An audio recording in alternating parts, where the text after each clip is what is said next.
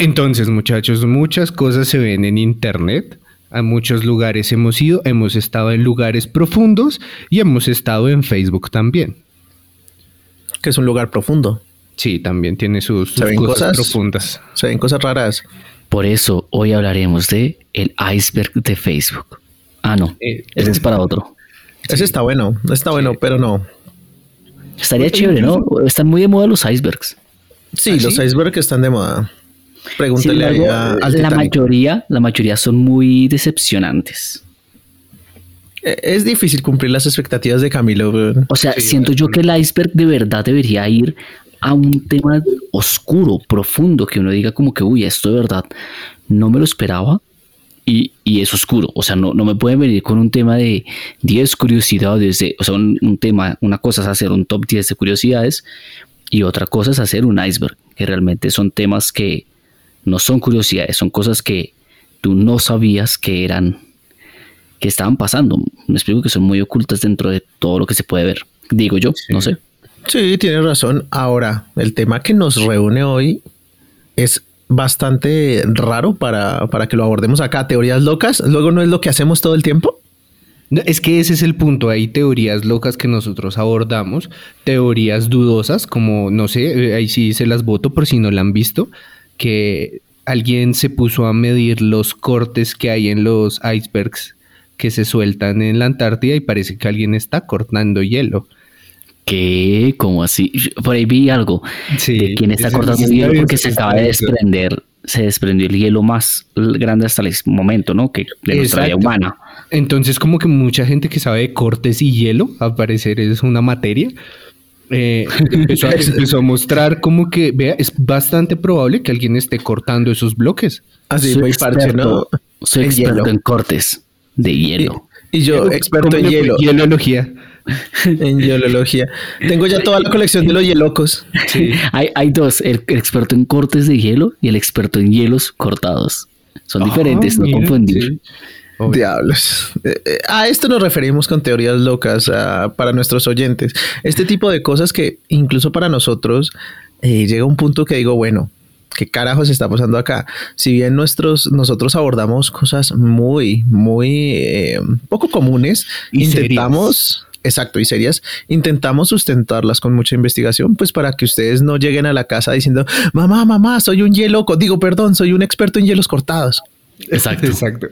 La idea es un poco investigar realmente, tener bases y decir que hasta dónde quiero creer o que no quiero creer o cómo me genero yo una, una hipótesis, ¿no? Tratamos de darles como herramientas un poco y nosotros mismos de llegar hasta donde... Yo siempre he dicho que a mí me gusta creer, pero también me gusta investigar mucho para no ser creyente de todo. Sí, también. Incluso, Sí, sobre todo Camilo. Mm. Sí, Sí. sobre todo yo. Incluso Porque a mí sí me gusta creer, o sea, a mí sí me gusta que me dicen algo y yo empiezo como, oh, no puede ser si es verdad. Están No cortando el hielo. Sí, no, Pero sí, luego investigo a ver si sí, sí o si no. Sí, pues ahí, ahí ese puede ser un buen tema. Pero pues mientras, para ustedes hoy las personas que nos escuchan, trajimos teorías locas. Y cuando les decimos locas, son locas, unas más locas que otras. Pero daremos todo de nosotros. Uno, para entretenerlos. Dos, para ver si hacemos que usted crea que esta teoría es verdad. O saque sus propias conclusiones, como siempre. Y tres, para desinformarlos, por lo menos en este capítulo. Sí. Sí, Hoy sí. se, hoy se va a hablar de muchas cosas que, bueno, déjense llevar por unos segundos. No Sí, sí, o sea, en serio. En este momento todos pónganse en mood de Camilo, así. Abran, eh, abran ese, ese quinto mantra, eso, déjenlo salir. Esa persona loca entra a su, a su cuerpo y ustedes ya empiezan a ver aliens en todo lado y los perros les hablan. Ahora sí. Bienvenidos. Yo sé que quieres creer. Tu dispositivo de audio ha captado las señales del tiempo del efecto Titor. Bienvenido al podcast más paranoico de Internet.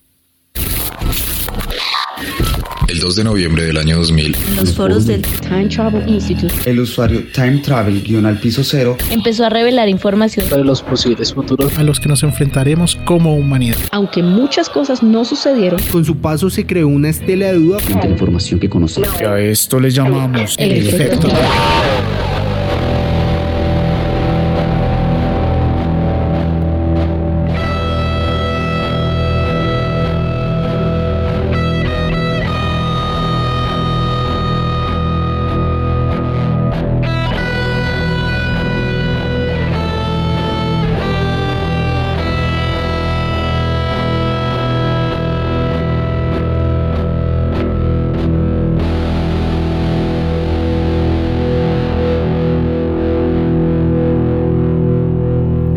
Durante muchos años hemos estado bombardeados por muchas teorías. Algunas las hemos abordado acompañados de pruebas y el suficiente material para que ustedes, nuestros escuchas, tengan su propia versión de los hechos. Pero en estas investigaciones hemos notado teorías que se van más allá del entendimiento. En este momento nos vamos a ir a lugares muy oscuros de Internet. Y por eso hoy, en el efecto Titor, tres teorías locas de Internet. Ahora sí, llegamos a la parte más oscura. No, no sé si es oscura. Habría que ir a, a- a teorías oscuras de internet, pero por ahora iremos a las más chifladas, al menos las que. Llegamos, llegamos a tocar un, un punto importante de Internet, los tops. Estamos haciendo ya tres teorías locas de Internet. Ya me siento como Drosito. Número tres. Recuerden, esto no es un top. Me encanta, Algo así. Bueno, ¿quién arranca? Cada uno trajo una y si nos queda un tiempito, pues les botamos ahí la ñapa. Pero por ahora, tenemos cada uno una. Las vamos a... ¿Sabe qué? Pongámosle título. Carajo, a ver por cuál nos mojamos, ¿no? Arranco yo. Yo, ¿qué tal si les contara, caballeros, que a inicios de- del año pasado y durante todo el año pasado y parte de este año culparon a Bill Gates de muchas cosas, weón, y no normalmente de abuso laboral, de, de abuso laboral que suele pasar, sino de intentar controlarnos a través de las cadenas y antenas de 5G. Como la Claro que sí, claro que sí, nos están metiendo chips en las jeringas. Aparte, él fue el primero que dijo que iba a haber una pandemia, ¿no? Sí, y Sí. fue el primero que dijo que tocaba vacunarse. Entonces ahí están los chips, no los están metiendo. Yo creo que el primero habrá sido cualquier eh, médico con algo de sentido común, pero sí, el primer famoso, así más o menos conocido, sí fue Bill Gates, efectivamente. ¿Y, y qué dijo? Hay que vacunarse, muchachos, vacúnense. Algo así. Deberíamos hablar de los antivacunas también. Ellos son los que la resistencia ante, ante Bill Gates. Sí, son la resistencia ante muchas cosas. Menos ante los Menos virus las enfermedades, sí. Sí, sí. Bueno, ok, tenemos el primer contendiente. Camilo, ¿qué trajo usted? Yo les tengo una teoría muy chévere. En algún momento me acuerdo el día en que la escuché por primera vez y se titula La Tierra plana. Ok. Yo creo que lo primero que pensó Camilo es, esto tiene que ser real. Sí, uy, sí, seguramente. Yo, yo me acuerdo de ese día y, y se lo conté a alguien de esta mesa. Sí. Feel like medioevo. Igual Camilo dijo, yo sí recuerdo que cuando navegaba robando yogures chinos, vi el borde del planeta. Alpinitos, alpinitos. Sí, yo, de verdad se ve como un borde, se los juro. Sí, sí, claro, claro. Ok, listo. Pues bien por ese lado, yo tengo un fuerte contendiente en cuanto a teorías locas. Entonces, agárrense los calzoncillos porque yo los voy a convencer de que... Uy, volvió el de que, se nos ha olvidado. De Mm. que los egipcios construyeron las pirámides con ayuda de los dinosaurios. Claro que sí lo mencionamos en el capítulo de las pirámides. Obviamente fueron esos animales los que ayudaron a no solo transportar las piedras, sino con sus manitos alzarlas y ponerlas en su lugar. Totalmente. Sí, claro, Y obvio. Está bien documentado por todos los eh, arqueólogos del mundo que los brontosaurios son muy buenos tomando medidas y haciendo cálculos eh, trigonométricos. Eso Es que se es que ve es en hmm, Es que es así de simple. Si usted no vio los picapiedras, no podemos discutir.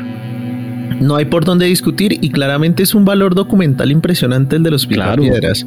O sea, todos tenemos eh, una regadera de ese tipo, ¿no? Todos jalan su, su mastodonte para lavarse, ¿no? Es que de ahí, vino, de ahí vinieron los inventos. Uno va a creer que hay, que hay los modernos. No, los picapiedras nos muestran que estos inventos ya existían desde la prehistoria. Y sí, no, Brillante. y, sin, y sin ir tan lejos, la palabra arqueólogo, que significa el que descubre arquitectos, porque ellos eran arquitectos. No me interesa, eso no es verdad. Claramente no es verdad. Lo que pasa es que hubo un silencio incómodo de qué putas está diciendo este man. Sí, Pero bueno, gracias por seguir el mood y recuerden, vamos a hacer muchísima broma, muchachos, no se lo tomen en serio, no queremos más expertos de hielo cortado. La verdad es que este es un capítulo para que nos riamos y cojamos con pinzas estas eh, teorías. Las vamos a abordar seriamente y las vamos a desarmar y nos vamos a cagar de risa. Así que, ¿cuál quieren primero? O ver, no. Levanten la mano. O de O pronto, no- o de pronto no nos sacamos de risa. porque yo en realidad sí quiero demostrarles por ¿Que la qué Tierra es plana? la Tierra es plana. Listo, entonces empiece usted. Hágale pues. Yo me acuerdo que era el año, a ver, que era como 2017. Sí. Llego a la oficina y le digo a Jorge, acabé de escuchar que la Tierra es plana. Y aparentemente hay un montón de teorías que lo demuestran. Y ahí nos pensamos, nos sentamos a investigar. ¿Usted se acuerda de ese día o no? Más o menos, más o menos. Bueno, yo, yo, yo me acuerdo bien porque me quedé, o sea, apenas terminé de, de leer las primeras cosas, me quedé como, Diablos. Ma- Marica, no puede ser, o sea, la Tierra es plana de verdad, me están jodiendo. Y en ese momento había mucha teoría eh, más en pro que en contra. Ahora hay demasiada teoría en contra. Pero bueno, voy a comenzar con algunas. Bueno, primero, ¿qué es esto de la Tierra plana? Resulta que es- realmente se fundó una sociedad, se fundó en 1956 por un tipo llamado Samuel Chenton. Recuerden que Apolo 11, la llegada al hombre a la luna, cuando comenzó esto, fue en Nuestro 1900. primer capítulo. ¡Ujú! Exacto, recuerden. Si si ustedes nos están escuchando y no han escuchado nuestro primer capítulo, vayan allá, es uno de los más escuchados de la historia de nosotros y muy chévere. Sí, es bueno, es bueno. No, nos disculpan eh, por la, porque no, no estamos tan versados como hoy. Ahora, eso sí, nos mantenemos en tradiciones como decir de que Obvio. no se se olviden, mantienen. Esas cosas no se olvidan. pero al menos ya sonamos un poquito mejor, creemos. Sí, sí. Bueno, eh, ¿qué estaba pasando en ese entonces? Pues estaba la, la carrera espacial, como vimos en ese capítulo, es decir, estaba América versus Rusia compitiendo por quién era el que primero explorara el espacio. Y en medio de todo esto, este man dice, oigan, no le pongan cuidado a esta gente, esta gente está inventando todo esto de que la Tierra es redonda, cuando la verdad es que el mundo es un disco plano rodeado por una capa de hielo que sería la Antártida y todo esto está en una cúpula donde el Sol y la Luna giran, es decir, no giran alrededor de nosotros, sino giran, eh, ¿cómo decirlo? Como paralelos sobre nosotros, están dando vuelticas. ¿Me explico? Entonces, Más o menos. el Sol, hagan de cuenta que es un bombillo Ok. y está en este momento, está en la parte norte del disco. Y va, y va a seguir dando vuelticas, vuelticas por toda la mitad del disco hasta llegar a la parte sur. Y luego va a seguir así hasta que vuelva de nuevo a la parte norte. Este bombillo que está dando vuelticas en, en una mm, circunferencia siempre igual, mantiene la parte de la mitad cálida, por eso el ecuador es cálido y como su intensidad es más débil a los bordes, mantiene el borde de la Antártida como una gran columna de hielo y en la mitad una islita de hielo que es el polo norte que nosotros conocemos. Ok. Ujú. Esa es, digamos que a grandes, en gran esquema, lo que es la cúpula en lo que se cree es la Tierra plana. Tras esto estaría una teoría de conspiración hecha no solo por la NASA, estarían obviamente gobiernos, estarían los que realizan los mapas, Google, obviamente, la historia, la religión, científicos y un montón de maquinaria que nos está haciendo creer que en realidad la Tierra es redonda. Y para eso hay un- una serie de pruebas que demuestran esta teoría. Ah, sí. Caray. Ah, Es- sí. es real. así, así como tal fue como la leyó y Camilo dijo, chucha, la tierra es plana, ¿verdad? No, no, no, ahí, ahí yo dije como que, mm, ok, a Ah, ver, ok, ok. ¿qué está pasando? Nada. Es decir, hasta el momento no ha pasado nada. Lo, Ok. lo- e- es interesante el modelo plano en el cual dicen que, que el Sol está girando y la Luna también en una, en una circunferencia, porque es lo primero que uno dice como, a ver, no es plana. Obviamente todos sabemos cómo funciona el Sol. El tal es que esta teoría del Sol, como ellos dicen, en principio funcionaría. Es decir, si esta estructura existiera, podría funcionar como nosotros la percibimos. Desde nuestro punto, ¿no? O sea, acaba de decir que ninguno de nosotros ha visto realmente la Tierra. O sea, ni siquiera sabemos en qué parte de la Tierra estamos, sino es por una ayuda visual que nos da cualquier cosa que alguien pueda haber inventado. Google, un mapa impreso o cualquier cosa, ¿no? Sí. Listo. La- a ver, pero que hablemos un poco de qué es la Tierra según lo que todos conocemos. La Tierra Ok, qué redonda. profundo. La Tierra redonda está girando alrededor del Sol y está girando sobre su, su propio eje, ¿no? Eso es lo que sabemos. Ok. Alrededor Eso de es lo que nosotros, creemos saber. eso es lo que queremos saber, exacto. Eso es lo que nos están vendiendo el gobierno. Y alrededor de la Tierra gira una luna. Ahora, todo este sistema solar se está moviendo por el espacio a miles de kilómetros por hora, ¿no? Sí, va rapidito, se supone. Mm. A toda. O sea, exacto. Todos nos movemos y nosotros nos estamos moviendo. Esto es lo que ha hecho que mucha gente deje de creer en este modelo y dice como yo no puedo creer que yo sea una pelotica en el espacio viajando a través de él. O sea, eso no tiene sentido hacia dónde estamos viajando. Y no son pocos los famosos que creen en esto. Les voy a contar algunos. Número uno, Iker Casillas, que también cree que no llegamos a la luna. En eso yo lo secundo. Y mm, ha hecho como algunos tweets que dejan caer que puede creer en la Tierra plana. Ok. Iker Casillas, el que no sepa, es el El arquero, de la selección ex- española, exacto, ex campeón ex- mundial. ex campeón mundial, uno de los mejores arqueros del mundo y el mejor en ese momento. En este momento. Ya está En ese retirado. momento. ah, en ese momento. Yo, ese, en este creo que está retirado, ¿no? No sé. Sí, ya. Sí, se retiró de, de una enfermedad por ahí. Sí, de, de- de terraplanismo, claramente. Ni tan grande porque, porque se había ido por allá como al Porto, no me acuerdo. Bueno, en fin. Ah, está diciendo que el Porto no es un gran equipo. Extra, extra. Camilo no le parece que el Porto es un gran equipo. Declaraciones fuertes en este medio. Yo no creo que el Porto sea de los a un gran cinco equipo. mejores equipos del planeta. El Porto no es un gran equipo, pero la tierra sí es plana. Gracias, Camilo. Gracias. O sea, hay que poner eso con un fondo negro, así a las frases del Joker, weón. Tal cual. El Porto no es un buen equipo, pero la tierra sí es plana. Sí. Ah, Yo nunca dije que no fuera bueno. 2021. Yo nunca dije que no fuera bueno. Dije gran, pero bueno. Les voy a decir Camilo, que sí era El un Porto no es un gran equipo.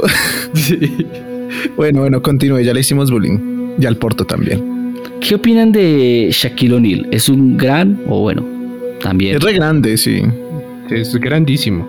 Sí, sí. Él sí es un fiel defensor de el terraplanismo. Ah, ok. No, ahora sí me siento súper convencido a la verga. Sí, sí, sí. O sea, Pues, ¿Han visto el meme de, de él cuando se ve sorprendido por algo? Que hace así como... Sí, así. oh, así. Yo me imagino ahí el, el- la figura de la Tierra plana y él diciendo... "Oh", tiene todo el sentido. Pues, digamos que es Shaquille O'Neal, ¿no? Digamos que de pronto no le llega el oxígeno suficiente.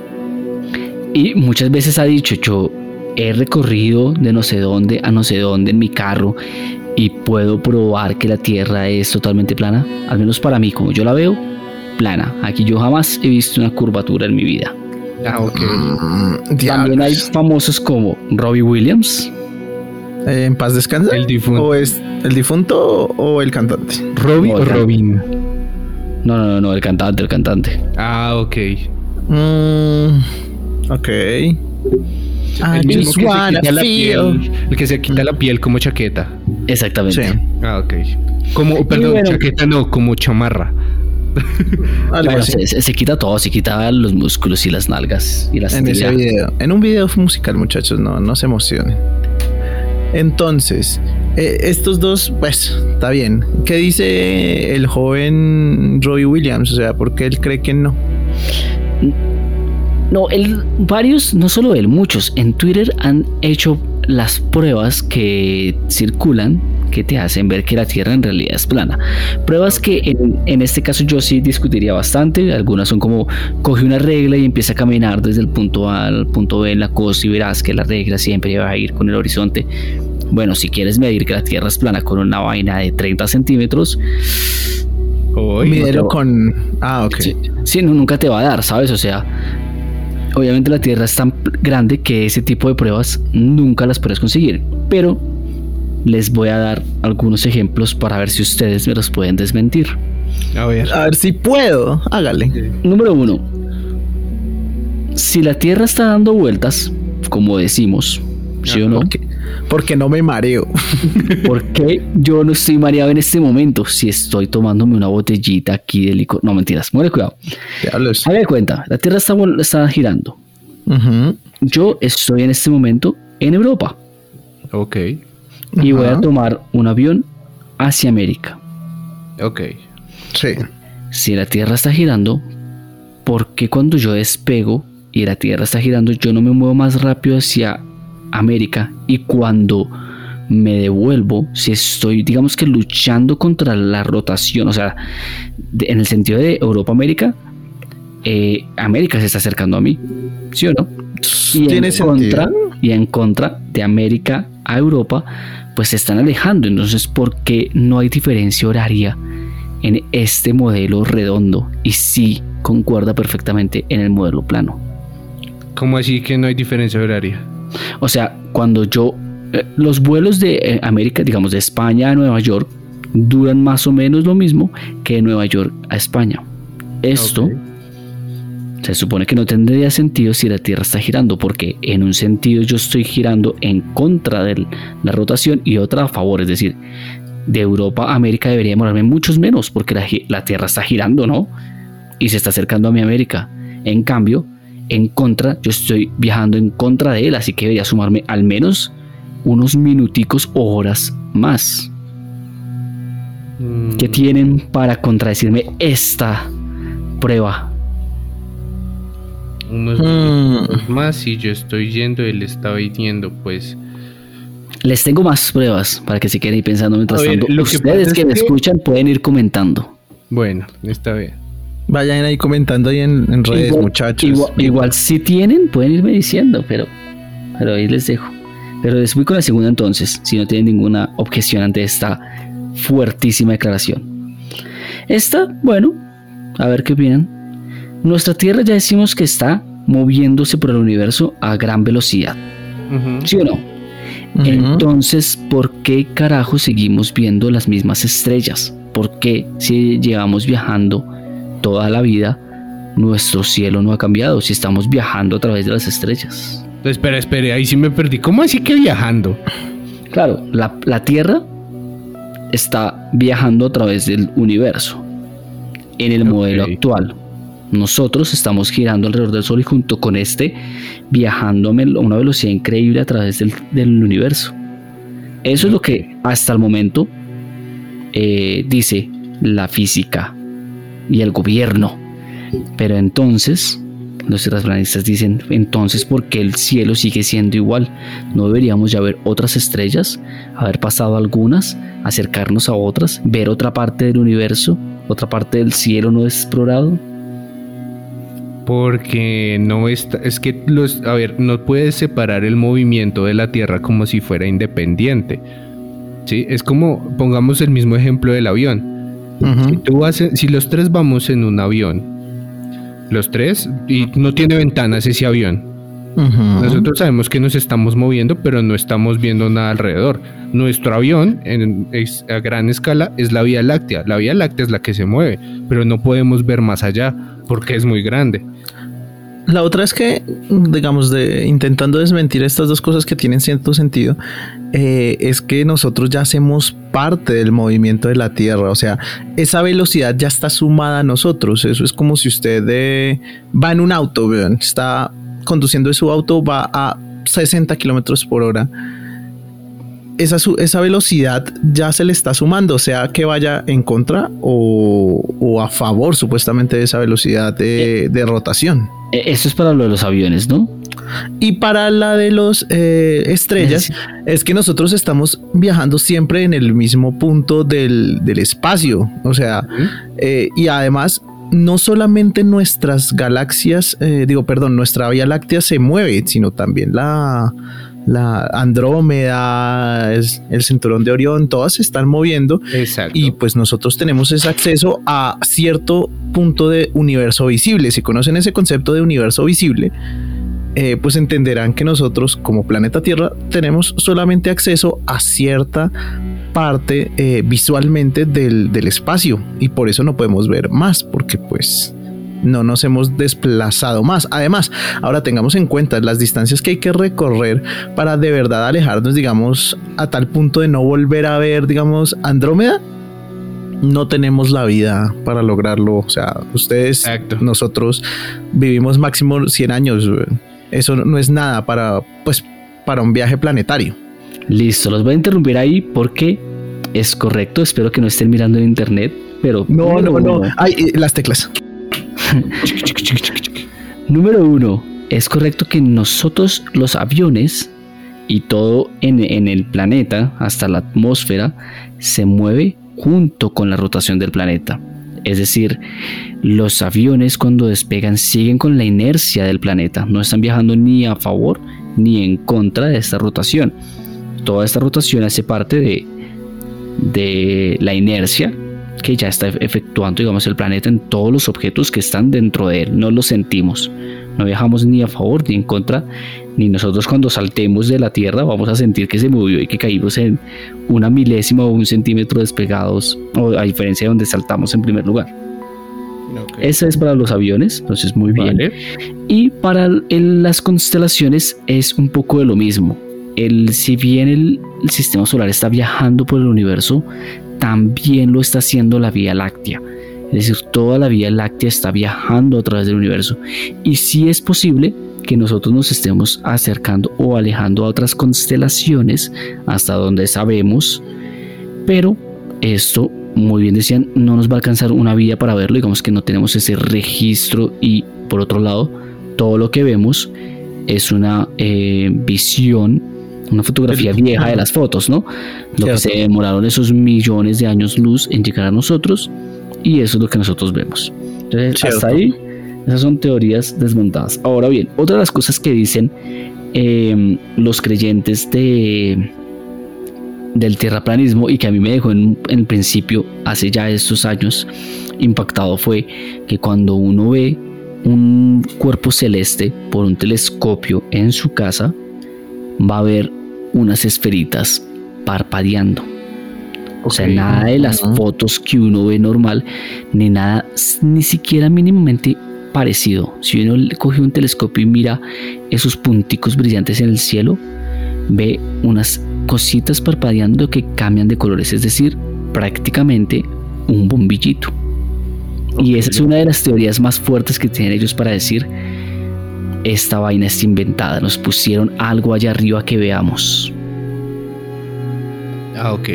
Esta no la entendí muy bien. Porque ¿Por qué? hay dos ¿Cuáles puntos. lucecitas? Vamos a dejar en las show notes el cómo se ve cuando usted ve Ajá. en, en las, el cielo a través de un telescopio. Y cuando uno ve, digamos, una estrella a través de un telescopio, como los telescopios que tenemos todos, bueno, no todos nosotros, pero los que tengan un telescopio, cuando se logran acercar lo suficiente a una de estas estrellas, no van a ver, no van a ver lo que se supone que se ven, eh, como uno conoce el sol o como uno conoce los planetas que se ven aros y de pronto las nubes de polvo. No se ve eso, se ve una bolita de color que cambia de colores. Son los Ah. amarilla, roja, verde, amarillo, rojo, verde, azul, verde, amarillo, rojo, blanco. Como decimos por acá en Colombia, titilante. Titilante, como un bombillito a través de una ventana, a través Ah, de ok, ese, a través de esos vídeos que tiene el telescopio. Mm, bueno, pues eso se puede deber a, a la- a, pues a la capacidad de nuestros eh, telescopios caseros, ¿no? Sí, sí, esa, por dos. Habría que ver, habría que ver. Eso, yo, yo más bien sí tengo varias cosas para decirle a los terraplanistas, digamos, para decir, oigan, como me debaten un eclipse lunar o como me debaten vos, vos que has viajado en barco, dime cómo me debates que nunca pierdas de, digamos, que no veas hundir el barco, ¿no? Vos que has viajado, no sé si has visto barcos a la lejanía, se vuelven pequeños, que es lo normal, se están alejando, pero aparte se están hundiendo. Yo, yo la verdad no lo he visto, nunca he tenido la oportunidad de ver Ah, esos conveniente. barcos, barcos en el horizonte que se están perdiendo. Ahora, lo que dicen ellos es por que estar comiendo es yogur un- robado. Sí, la verdad es que uno pocas veces en el barco está en la en la mm, proa es que es mirando como hacia el horizonte del, del mar. Uno en realidad lo ve desde la ventana de donde uno está o desde un ladito, ¿sabes? O sea, uno ve una parte muy limitada del mar. No está viendo como desde Ujú. arriba mirando para todos lados. Entonces eso, eso de ver cosas es muy poco común. O sea, uno la verdad la mayoría de cosas que ve es un azul infinito que es un poquito terrorífico. Es como nada. Es como que allá se acaba el, el mundo. Uno no ve nada. Casi siempre. El, el- Sí, al sí. menos cuando yo deje el 90% de mis recuerdos, que igual como les digo, uno no se le pasa ya, es un azul infinito. Pero bueno, sí, hay varias teorías, hay varias, eh, no, no teorías, eh, ¿cómo decirlo? Como preguntas o hipótesis o experimentos más bien que podemos hacer para probar cuál es la diferencia entre o por qué creemos o por qué está avalado más bien este modelo de la Tierra redonda.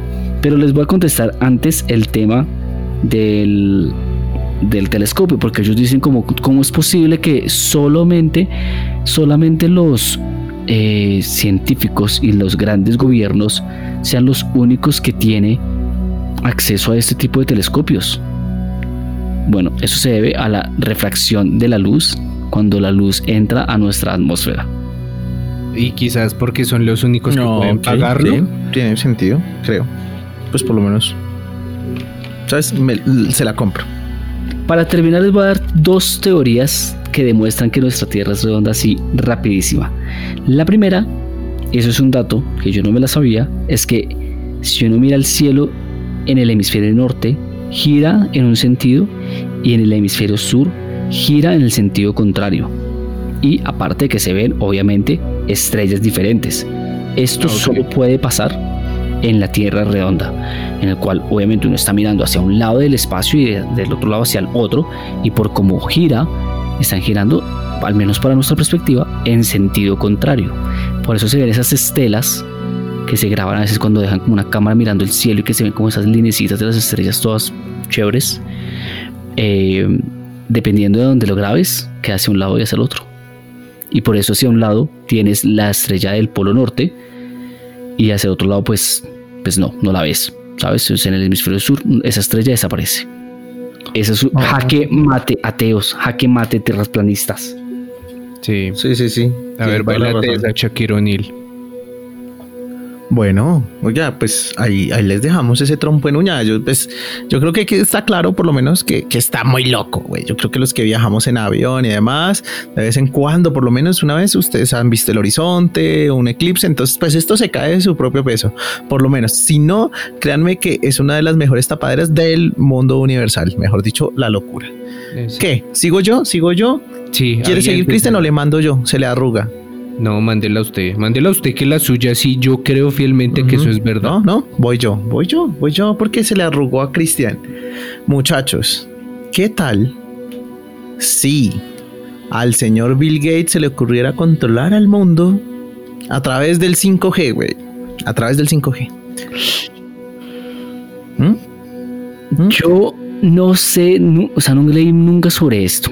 Sé que hubieron como mil noticias. Sé que en Inglaterra destruyeron eh, torres y que muchas veces las, las compañías decían como, oigan, están destruyendo torres 4G. O sea, a ver, ni siquiera es lo mismo. ¿Qué están haciendo? Por favor, están dejando a la gente incomunicada. Pero no supe mucho más. No sé qué pasó ahí. Pero sí escuché algunas cosas que, que decían los que creían esto para probar y es que los, las aves estaban muriendo alrededor de estas antenas. Habían muchas, muchas como cositas pequeñas sustentando esto. Aquí tengo un pequeño extracto eh, anotado de esto. Y es que el 5G es la, la abreviatura que se refiere a la nueva tecnología que hace que los dispositivos inalámbricos sean más rápidos y estén más conectados. ¿ok? Las teorías han puesto un foco de atención en esta novedad de la tecnología asegurando que es más poderoso que los anteriores tipos de Internet móvil. Que en este caso creo que más o menos por eso ustedes lo, lo- lo van a tener en su mente, ¿no? Cuando hubo el salto a 3G, todos decían, bueno, eh, la verdad es que se siente, ¿no? Se siente. Sí, el 3G siente fue el la primer, el primer momento en el que uno dijo, esto es real. Esto es real. Al Y es para los más mayores eh, fue ese el momento. ahí es cuando el internet dejó de ser como voy a enviarle este, voy a postear esto en Facebook desde mi celular. Nada que puedo, nada que puedo, nada que puedo. Por fin. Ah, no, no posteó. Yo no ¿Y cuando fue posteaba el en mi 3G? celular antes del 3G. O sea, de verdad, yo en ese momento era como el internet era algo mítico. Era como eso existe y se lo dan a uno en el colegio de vez en cuando y ya. ¿Sabes? Buscaba uno en Altavista eh, cosas de Digimon y ya, y Pokémon. Y es por eso que si es más potente, pues es más peligroso, ¿no? Eso es lo que dice la gente. ¿Y por ¿Más qué es más peligroso? más peligro? claro, Lo que pasa es que si es verdad, mucho. si es verdad que nosotros no hemos medido qué influencia tienen esas ondas que están pasando alrededor de nosotros en nuestro cuerpo. Es decir, el Wi-Fi pasa por nuestro cuerpo, el 3G, el 4G, el no sé El qué. Ahora- el el, 3G. ahora el 5G, ¿me quieres decir que va a pasar por mi cuerpo también? No, exactamente hay eso es lo que cosas dicen que están las pasando, o sea, señales de todo tipo, audio, radio, video, de todo. Y eso sí es verdad que no sabemos que esté pasando por, por nuestro cuerpo y si tiene alguna incidencia en nosotros. Les recuerdo esa teoría que dice que la música y las ondas de la música hacen cambios estructurales en nuestro eh, nivel molecular, ¿no? A nivel molecular Ah, en nuestro cuerpo. E incluso puede ser eh, eh, algunos tonos como la nota marrón, que es un, es un mito urbano, por decirlo así, de la Segunda Guerra Mundial. Ajá. que decía que algunos eh, tanques eh, nazis mandaban un, un tono musical, bueno, no musical, era un tono de audio que hacía que la gente literal se cagara en los pantalones. Por, era, por eso se le llamaba el tono marrón. Ajá. Y los japoneses nota marrón. Y los japoneses hicieron una- un estudio cómo las, las estructuras de agua cambian de forma cuando se le pone música agradable y música no tan agradable, como una se ven formas. Sí, ese sí lo, ese sí lo había visto. Ese Que- lo habíamos visto. Que sí. las ondas sí puede generar algunas formas en ciertos fluidos, ¿no? Y nosotros somos más que todo agua, así que ahí les dejo Exacto. el apunte. Precisamente, así como precisamente como nuestro amigo Camilo, que claramente es el que está más sintonizado con esto, la gente alega que puede ser peligroso para el sistema inmunológico de algunas personas. La idea de que era más peligroso, peligroso ya era conocida por muchas personas en el momento en el que empezó a propagarse la pandemia. Porque esto arrancó en plena pandemia. Entonces, tras del hecho, se suma, ¿no? Ahí sí, como decimos en Colombia, el hambre con las ganas de comer. Entonces esta teoría se adaptó a la situación. Los teóricos ahora creen o creían en ese momento que el lanzamiento de la tecnología 5G agravó la pandemia ya que debilitaba el sistema inmunológico de las personas ayudando al virus a propagarse. Claro que sí, no mentiras, no, no sé. No, claramente no. Pero es que mucha gente pensaba esto y como bien decía Camilo, se armaban grupos. Y es el caso de, de- en el Reino Unido, se quemaron 50 torres. Ah, chinga. 50 torres de 5G por un grupo llamado Full Fact, una organización de iglesia de verificación. eh, empezó como verificaron varios eh, antenas, buscaban que fueran 5G y las, y las prendían. Ok. No Esto queremos como- 5G, no queremos así. Básicamente era porque decían que ayudaba a que el COVID-19 entrara más fácil, ¿no? Al cuerpo. ¿Y qué me dicen de los chips 5G implantados en las jeringas? Exactamente, ¿no? Los Entonces, microchips. Incluso apenas empezó la vacunación, recordarán ustedes que eh, se ponían eh, imanes en el hombro diciendo aquí hay algo raro porque se ve que ha pegado al imán. Sí, los tenedores también, ¿no vieron? Eh, bueno, los detenedores no, pero la otra es como marica, estás ceboso, huevón, y se pegó ahí. O sea, tranquilo, Yo- viejo. Lo que sí podemos decir es que los nanobots existen, ya existen, y sí se puede crear un, un bot, un robot, un algo, incluso un chip que se arme dentro de nosotros a través de una jeringa. Yo les voy a seguir dando motivos para que crean en lo que se les dé la gana. Sí, se nota, se nota. A ver, cuente. No, no, no, ya eso es uno. O sea, por, a través de una jeringa le pueden meter a usted robots que generen dentro de usted un chip. O sea, eso es algo real. Ahora bien, de pronto por eso no, no, no cae en una sola dosis. Toca doble dosis para que realmente pase la cantidad suficiente de nanobots para crear todos los chips o todo el chip dentro de nosotros. No lo sé. No lo sé. Chinga. Diablos. Pero o sea, precisamente esa es la fase 2, ¿no? Eh, Bill Gates le decía a la gente precisamente de los primeros en postularse eh, en redes sociales, en, medios de comunicación, diciendo hay que ir a vacunarse apenas esté la, la, pues la, la fórmula contra eh, el COVID.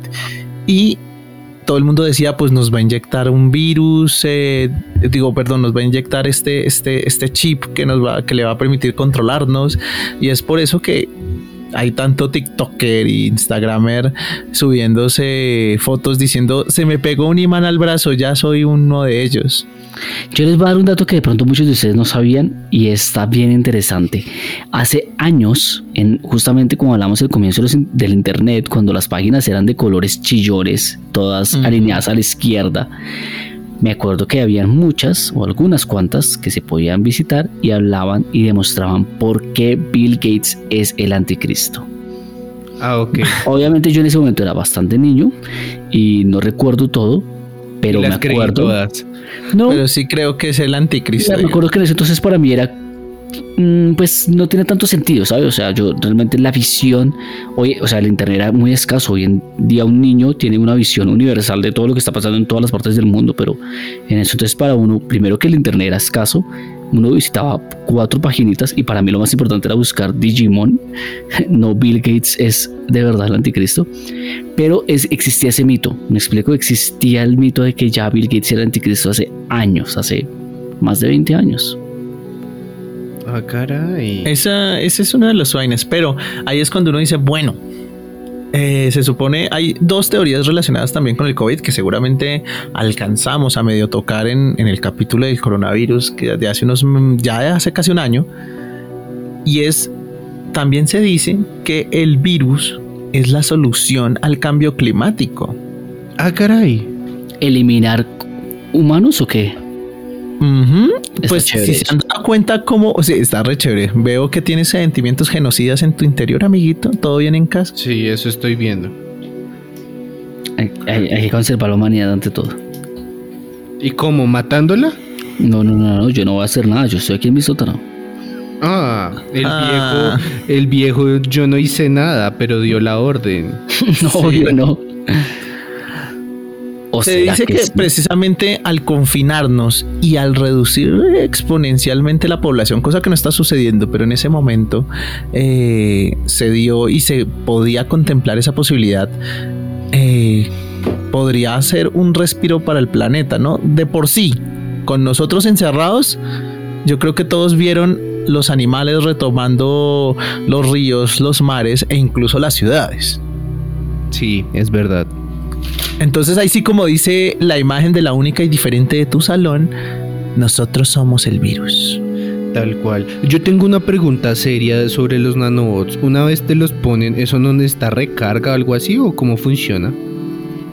Lo que pasa es Buena que pregunta, los nanobots que existen se supone que son biomecánicos, se diría la palabra, es decir, son tanto una formación de una célula como un glóbulo, eh, que si no estoy mal es el ribosoma el que no, falso, es que se me olvida cuál es el- el- la parte de la célula que genera la energía.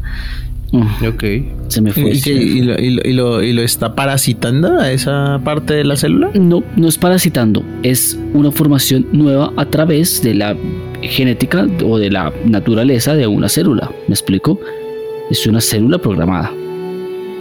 Mm, ok. Mm, interesante. Bueno, A ver, de- debo decir que en este momento, no, cuéntelo. yo, no- a ver, nosotros no estábamos preparados para las eh, teorías que iban a traer los otros, ¿no? ¿Cierto? Entonces yo no, no tengo en este momento como la investigación que prueba eh, cuáles son esos nanobots que ya existen, pero sé que ya se han hecho varias como pruebas y al menos unas demostraciones de que esto es una realidad. Bueno, eh, está, está el balón por ahí rodando en el, está eh, flotando en el aire a ver a quién le cae. Yo les voy a contar y el, la cereza del pastel no lo voy a profundizar, pero sí les voy a dejar la duda de, bueno, si Bill Gates quiere dominar el mundo, ¿por qué se hizo tan popular ese, esa idea de que el virus era una idea para volver al planeta comunista? Comunismo. Ajá. Muchísimos diputados importantes de Brasil, España y otras partes del mundo aseguraban que con eh, este, esta enfermedad sistemática la idea era junto a la OMS empezar a hacer eh, como un apoyo intelectual de izquierda y a empezar a, a, a juntar a los países para quitarle su libertad. Incluso voy a citar a Santiago Abascal, un español del partido Vox, que dijo literalmente es dentro de seis meses todo va a ser chino menos el virus. Chan, chan, Y chan. pues sí, ¿no? Pues yo solo digo que están exagerando. Aparte, eh, no hay peor Ay, no, ¿tú eh, loqui- no hay peor loquillo que, que los de derecha. ¿ven? Ellos creen que todo el mundo los está persiguiendo y que todo, absolutamente todo es comunista. Te- tengo harto que hablar al respecto sobre eso, pero hoy no es el día. Hoy no es el día de, de hablar derecha versus izquierda, pero No, igual se- a mí me parece una discusión un poquito tonta hablar de derecha versus izquierda, pero más allá de eso, sí, los movimientos políticos de Estados Unidos o varios países y por qué quieren culpar a un país, sea el que sea, en este caso China. Ok, cierto. vale. Bueno, pues estuvo, estuvo como muy tenso. Para sacarlos de ese momento, mo- momento tenso, voy a hablarles de mi teoría. Póngala pues. De mi teoría que tiene que ver con dinosaurios. Y todo con dinosaurios es mejor. Sí, estoy de acuerdo. Si el coronavirus fuera con dinosaurios, estaría cool. De acuerdo. Tengo unas medias con dinosaurios y son mis favoritas porque tienen dinosaurios. Entonces, a ver, la teoría como tal dice que los dinosaurios ayudaron a construir las pirámides de Egipto. Ahora ustedes dirán, a chinga, ¿y de aquí a cuándo, no? Porque Sí, la verdad, sí me da mucha curiosidad. No, no lo entiendo. No lo entiendo. Porque mm, también hay que tener en cuenta que muchos de los historiadores y personas que saben de arqueología y demás eh, no ponen al humano y a los dinosaurios en ningún momento en la misma época, ¿verdad? Ujú. Pues no. Enton- Entonces, Varios cientos de años, ¿no? Miles, millones. Sí, exactamente. Pero bueno, vamos a entrar ahí con los datos que sustenta esta teoría. Y es que la Gran Pirámide de Giza se completó en alrededor del 2560 antes de Cristo Ujú. y fue el edificio más alto del mundo durante casi 4000 años, ¿oyó? 4000. Rómpeme esa, arquitectos, Exacto, arqueólogos. arqueólogos. Arquitectos eran los dinosaurios. No, no, no, los arquitectos eran dinosaurios, pero los nuevos arquitectos de por sí decían, oh, es impresionante, y ellos les queda grande hacer un puente acá entre dos ríos. Ah, sí, no. Muy triste, Es que no había presupuesto. Entonces, necesitamos más dinosaurios arquitectos que vuelvan. Exacto. Entonces, aquí es muy interesante darnos cuenta cómo chuchas levantaron la pirámide en la misma edad que por otros lados apenas estaba descubriendo la rueda, ala. Sí, porque ahí está la teoría que dice, no, lo que pasa es que ellos llevaron los bloques desplazándolos en carretillas, ¿no? Y si no había ruedas. Y en troncos también. ¿no? En troncos, porque no habían ruedas, sí. Exacto. Entonces. O en agua también dicen, ¿no? Sí, En eso ríos de también. agua. Por el río Nilo, sí. Entonces, todo esto coge base porque en el año 2013 un grupo de arqueólogos descubrió una colección oculta de papiros. Ok. En, en estos papiros habían documentos escritos en jeroglíficos egipcios antiguos y pues no hay, o sea, no hay como duda de su autenticidad, pero no se sabe qué son. Cuando empezaron a analizarlo, los traductores se sorprendieron al descubrir que los rollos fueron escritos, ojo a esto, por hombres que participaron en la construcción de la Gran Pirámide. Mierda. Hasta ahí, pues tú dices, ah, mira, tenemos más documentos de cómo chucha fue que hicieron, porque Eso es pregunta importantísimo común. porque no, no existen demasiados al respecto. Entonces, eh, aquí, o sea, aquí, como diría un meme que ha estado rondando las últimas semanas, eh, utilicen un poco la imaginación. En estos papiros. Nunca he visto ese meme, pero bueno. Eh, sí, bueno, después les digo cuáles.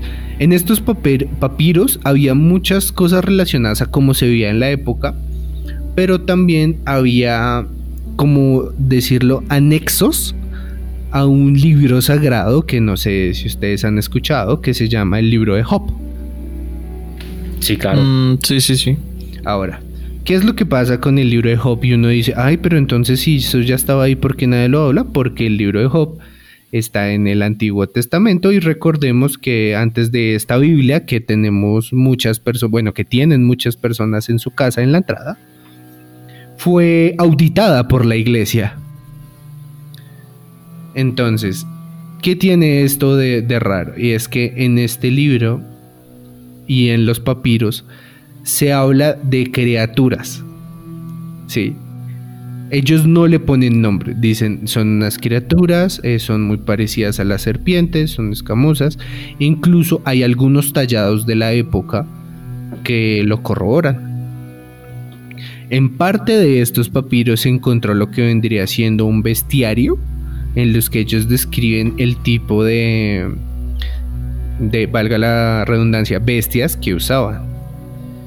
Entonces, si algo sabemos que eran buenos los egipcios era haciendo morracos en las paredes y ellos lo describieron muy bien. Y decían, a ver, es- esta imagen se las tengo que dejar en los show notes. Pero tiene algo bastante interesante para ver. Y es que aparte de la descripción, como ya les dije, que la relacionaban mucho hacia las serpientes y este tipo como de reptiles, Empezaron a relacionarlas con algo que conocemos más hacia el lado de los dinosaurios. Ok. Eh, quiero que ustedes vean la imagen mientras yo le hago una descripción a las personas, pero vemos eh, una representación en lo que es una pared donde se ven dos animales de cuatro patas con un cuello muy largo. What? Sí, es cierto. Entonces, Ay, no Está crazy. Está cabrón, güey. Exactamente. Entonces uno dice, pues bueno, puede ser una representación de cualquier cosa. Recordemos también que los egipcios tenían varias representaciones de sus dioses como animales, ¿no? Entonces, Sí. pudo haber sido. Entonces, lo que sí no se puede negar es que es una representación de un animal con un- los cuellos extendidos y las colas en forma de remolino. Sí, sí, sí. Lo Sí, único sí. es que las cabezas sí tienen como más forma de felino, ¿no? Sí, como de león, ¿no? Como de Sí, algo. parece más eh, similar a las esfinges, pero cuello largo. sí. Exactamente, entonces ahí dirían, ah, pues mira, pues mm, no sabemos qué es, está bien interesante, pero no podemos... eh, no Decir podemos decir qué es. es esto, ¿sí? Entonces ahí dijeron, ah, no, sí, qué bonito, todo bien, todo bonito. Y luego, un año después, en el 2014, mientras terminaban estas excavaciones, descubrieron algo que lo saca a uno un poquito de onda. A ver, quiero ver. Y es A que- ver, sáqueme de onda, a ver. Encontraron los restos de un nuevo tipo de saurópodo. What? Lo llamaron Paralilititán. Tenía hasta Pa- 27 metros de largo y pesaba 70 toneladas. Paralilititán. Exacto. Paralilititán. Paralilititán. Ok. A ver, a ver, yo estoy aquí documentándome con Wikipedia, que es la- el lugar más eh, seguro y con la información más verídica del mundo. Exactamente. Entonces esto los llevó a decir, o sea que hay posibilidad de que en algún punto los vestigios de lo que era la primera humanidad se hubieran encontrado con los dinosaurios y hubiera algún tipo de coexistencia que no supiéramos. Ush. Pues, pues no creo. ¿La hay? O sea, ¿la hay? Ahí les dejo esa duda. Les voy a mostrar, bueno, primero les voy a describir el Paralititán y a ustedes se los voy a mostrar. Eh, es como mm, recuerdan Jurassic Park, la escena cuando van en el carro y después voltean a mirar y suena por primera vez la canción de Tino ni no ni que son estos animales de cuello largo. Sí, sí, sí. Que en Pues- ese tiempo estaban como mal plasmados, ¿no? Después se pasó. Nos gustan no- los dinos, los que nos gustan los dinosaurios, ya sabemos que no era físicamente posible que tuvieran el cuello tan arriba. Erguidos, sí. Seguramente ajá. eran más horizontales. Exactamente, incluso es lo que pasa con este paralititán. Entonces, como pueden ver en la imagen, si ustedes ven esas dos imágenes, ¿les parece una digna representación? Pues, pues, pues, pues no. Ah, bueno, pues, pues no. Entonces aquí es cuando yo les digo, hay que usar un poco la imaginación porque parte de lo que dicen es que que tenga cabeza de gato lo hacían porque tras de que el gato era un animal sagrado dentro de la cultura egipcia, era una manera de representar a alguien que te ayudaba. Por eso es que en la representación de la pared de arriba tiene cabeza de gato porque pues ellos ayudaban. Mm, pues no, no le creo ni mierda. Ay, pues qué bueno, porque esto no tiene sentido alguno. Ah, pues, pues bueno es mal. Y usted tampoco, señor, no me cree, no le crea, no salga, por favor, no salga en este momento a decirle a su tía que las pirámides la hicieron dinosaurios, por favor. Sí, empezando que no es posible que el, el humano en esa época hubiera podido domesticar un animal tan grande, o sea, son 70 toneladas y 27 metros. No hay O sea, forma. Está, está difícil, güey. A, menos que se quiera imaginar a Ramsés II diciendo, soy Ramsés, es él, es na, na, na, na, na, na, na", y bajando ahí por, la, por el cuello del paralititán. Ta, O sea, ¿me quieres decir que los humanos fueron capaces de construir el edificio más grande del mundo por yo no sé cuántos años con una ingeniería que no se puede replicar, pero no domesticar animales?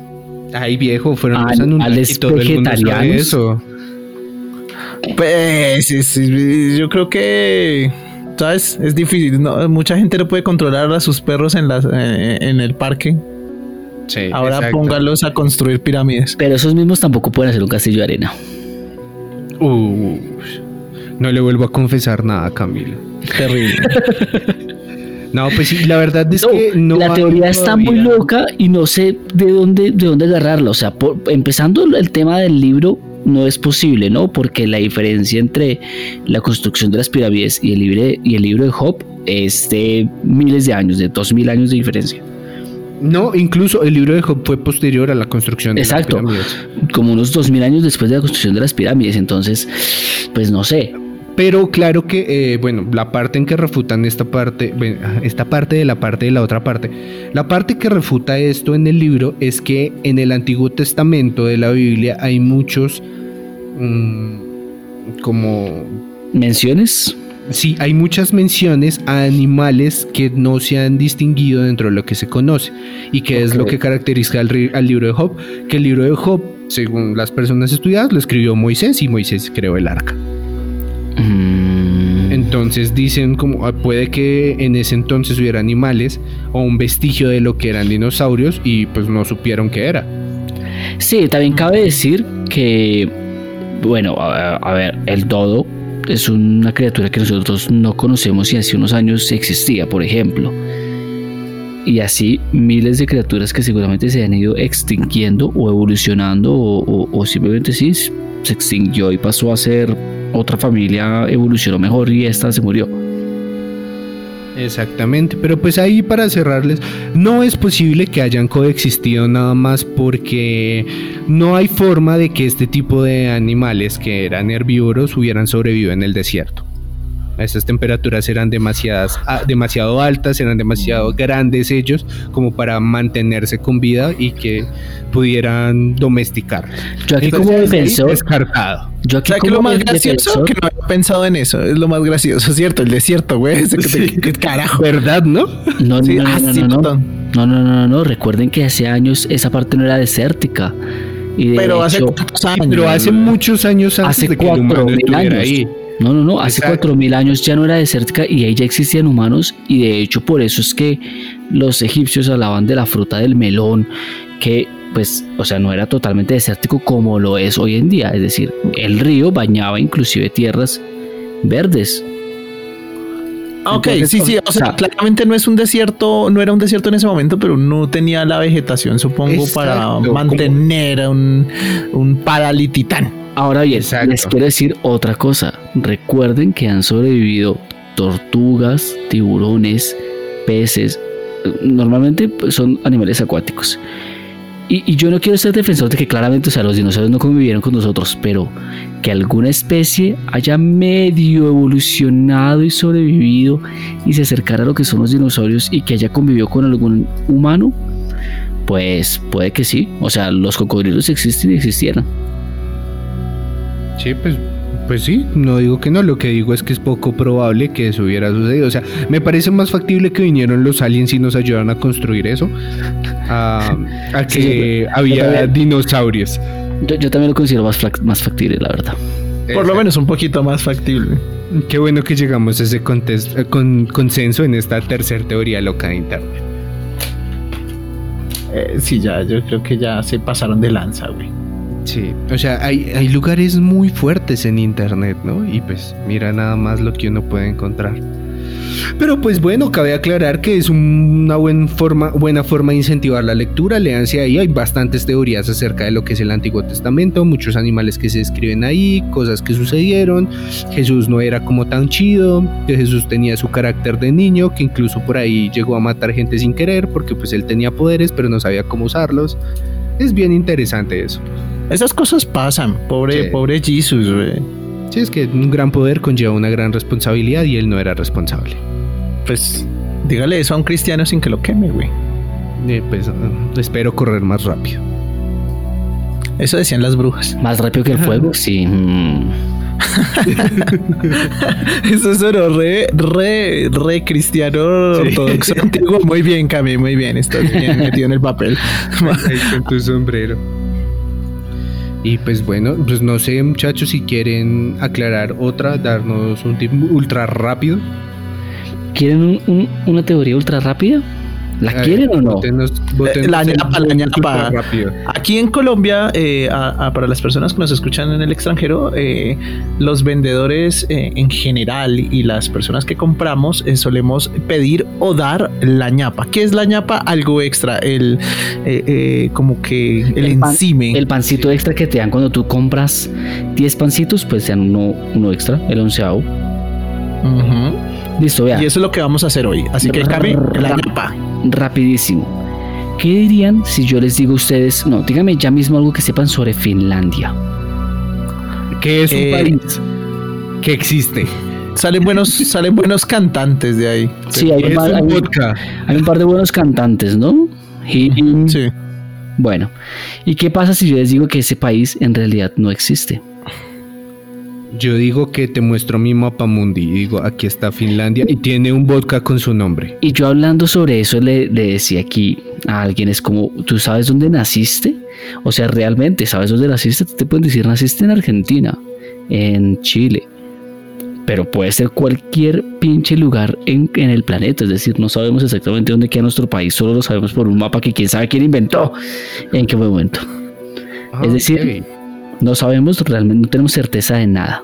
Nosotros no tenemos certeza de qué, cuál es la masa continental en la que estamos. Me explico, podemos estar en la aldea. El tal es que un chico de 22 años dijo que Finlandia no existe y que esto lo aprendió de sus padres con una explicación muy compleja que se les voy a dar aquí súper resumida. Resulta que en la Segunda Guerra Mundial, eh, luego de todo lo que había pasado, Japón hace un trato con Rusia para poder pescar, ya que ellos tenían como ciertas limitaciones de pesca.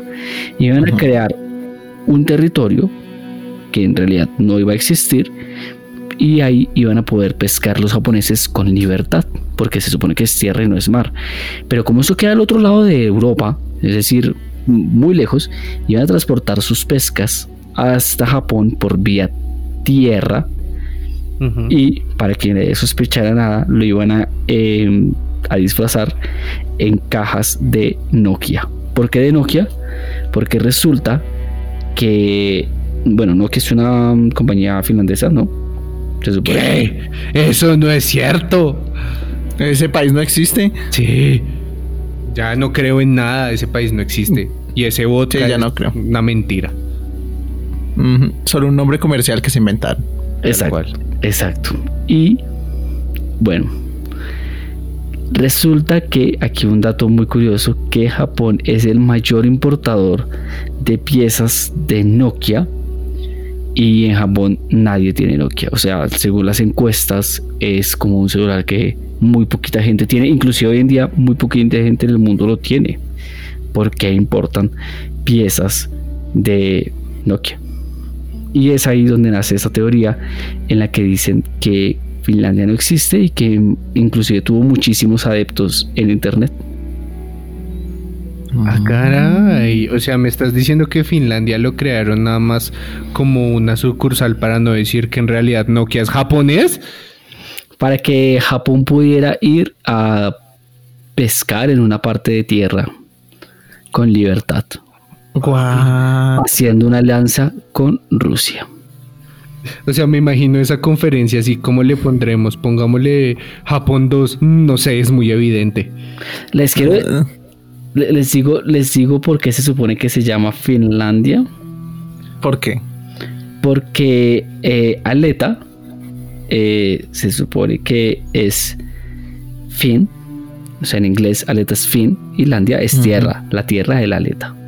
Y por eso los pescados. La tierra letosa. Y La tierra del aleto. Pues muchachos, a menos que hagamos un viaje de expedición a Finlandia, no tenemos cómo probar que no. Pues sí, claro, si podemos comprar un billete a Finlandia, existe. Por eso. Por eso, por eso digo, hasta que no lo hagamos, se puede venir ahí el en vivo en Finlandia, así como, sí, sí existe, o no, no existe, solo encontramos japoneses y Nokias.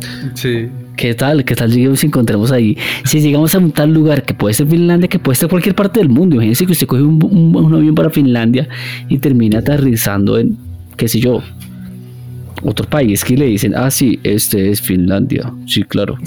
Y nos encontramos un japonés ahí. ¿Ah? ¿Ah? Sí, sí, con un Nokia en la mano. Exacto. Si llegamos a Estonia o a Rusia o a, no sé, Suecia y, y, y encontramos un japonés ahí pescando, ¿usted qué haría? Pues aquí rayando un poco en el racismo, me lo imagino. No, sí, el Finlandia, Finlandia, sí, acá, sí. Acá está el Finlandia, eh, muchos músicos buenos, no, eh, hace el Nokias también. sí Nokia. Todos esos músicos son rusos en realidad. Vea. Vea, pues muchachos, pues bueno, eso también tendría sentido porque ese, ese, ¿qué? ese podcast se llama Finlandia también, Mm, en honor sí. a ese trato, ¿no? Lo, lo que pasa es que si uno sirve ese vodka en copa chiquita, en realidad sabe a sake. Eh, Imagínense eso, de tarea muchachos para los oyentes, eh, comprarse el whisky, digo, perdón, el, el vodka Finlandia y verificar Y hacer- si no sabe a sake. Y hacer en, el, en los capítulos de la segunda temporada el juego de tomar del efecto Titor con vodka Finlandia. A propósito, vodka Finlandia no nos pagó nada. Debería, debería. Si no nos paga, estaría asumiendo que de verdad ese país no existe. Sí, eso Ojo sería ahí, una me gusta eso. directa. Sí, sí, es una. Ellos mismos lo aceptarían. Ojalá los llame ya mismo Finlandia. Exacto. El país o el, el vodka. Cualquiera de los dos estaría bien. Si el país Bueno, nos y- llama para que lo visitemos, también. Estaría Sí, cool. claro. Sí, eh, pues em- tendremos que empezar a grabar el efecto Titor en finlandés, pero bueno, no importa. Se hace, se hace todo por la ciencia. Exacto.